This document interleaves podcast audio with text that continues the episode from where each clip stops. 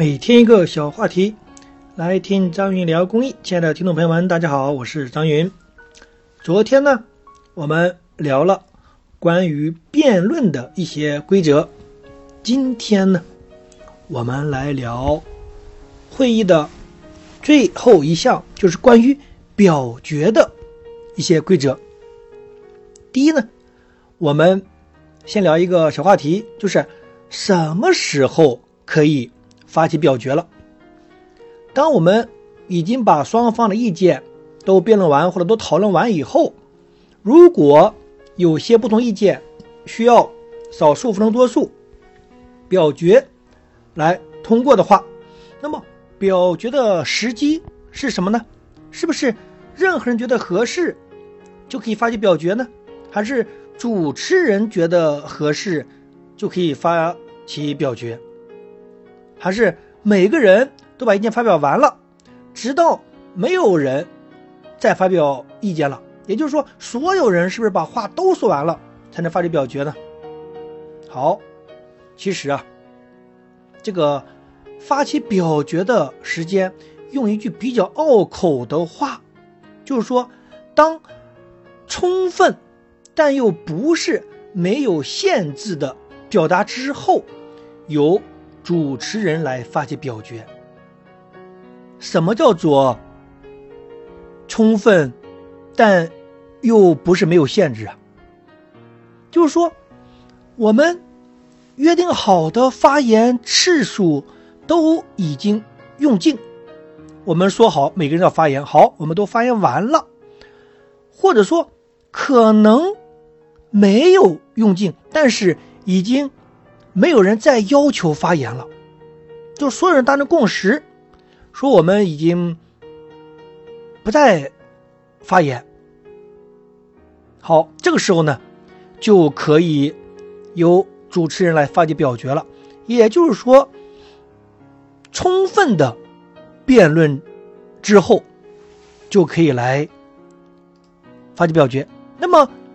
第二个呢，当表决的时候，这个流程是什么样的呢？我们经常能看到主持人来引导会议，他说：“同意的跟我一起举手。”然后自己先举手，然后就开始盯着每个人看；不举手呢，就使劲盯着你看。直到他认为已经过半数了，啊，就宣布通过。还有的人会喊说：“啊，我们现在就开始表决吧。”好像呢，只有赞成的人才能表决，如果不赞成的人，他就没法去发起这个表决。也有的是主持人呃站在反方，他说不同意的请举手，然后自己就开始带头举手。我们说这些情况都不对。表决的流程呢，是主持人来发起，他要先说赞成的请举手，给几秒钟的等待之后，统计完数量说请放下，然后再说所有反对的请举手，再等几秒钟再请放下，弃权的不要举手。最重要的一点是主持人。必须最后才能表态。大家知道，主持人的引导作用是很强的，他不能先发表自己的意见。如果说也需要主持人来表决，他必须得是所有人都表决之后，他最后才能发表他的意见。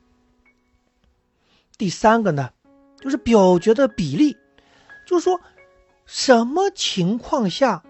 我们说，就算是少数服从多数了。如果说在场的有三种情况，一种是赞成这个提案，第二种是反对这个提案，第三种呢是弃权，是不是赞成的啊比反对的少？或者说，是不是比如说有一票赞成，没有人反对，但是有八个人弃权，那么九那这种情况下？能不能通过呢？还是三个人赞成，四个人反对，但有两个人弃权，这种情况下能不能通过呢？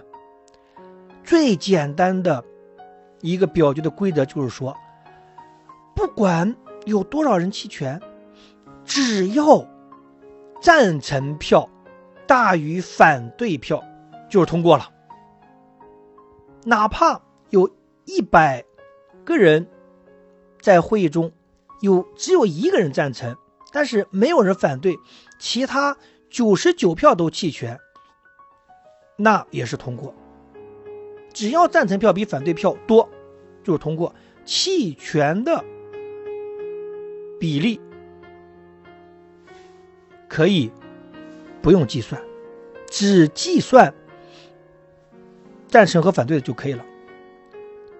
那什么情况下没通过呢？第一个就是赞成票少于反对票，第二个就是平局。这两种情况下，这个提案就都就通过不了了。好。今天呢，我们谈了几个表决的规则。第一个就是充分辩论规则，第二个呢就是正反表决的规则，第三个就是过半通过的规则。这都是有关表决的。好，今天的话题就聊到这里，感谢大家。